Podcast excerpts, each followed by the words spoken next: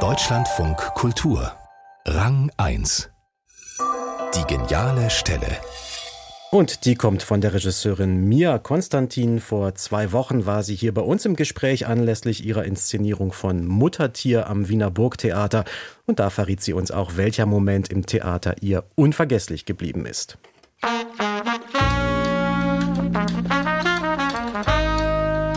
Meine geniale Stelle war eine Stückentwicklung vor langer Zeit an den Münster Kammerspielen von Andreas Kriegenburg.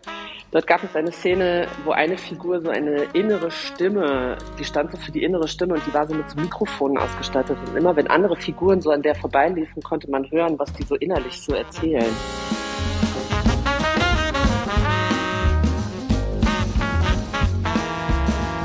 Und dann gab es eine Situation, ein, eine Tanzsituation, so wie so ein Abendball und immer so Paare, die am Tanzen waren, man hörte immer so, was die einen über die anderen denken, immer wenn die so an dieser Stimme vorbeigingen. Und auf einmal geht eine Tür auf und ein äh, Mensch in einem Taucheranzug kommt rein und der läuft dann auch an dieser inneren Stimme vorbei.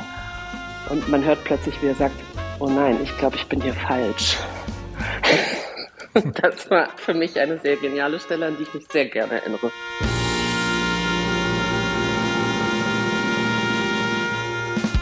Die Regisseurin Mia Konstantin über innere Stimmen in einer Inszenierung des Regisseurs Andreas Kriegenburg ihre geniale Stelle.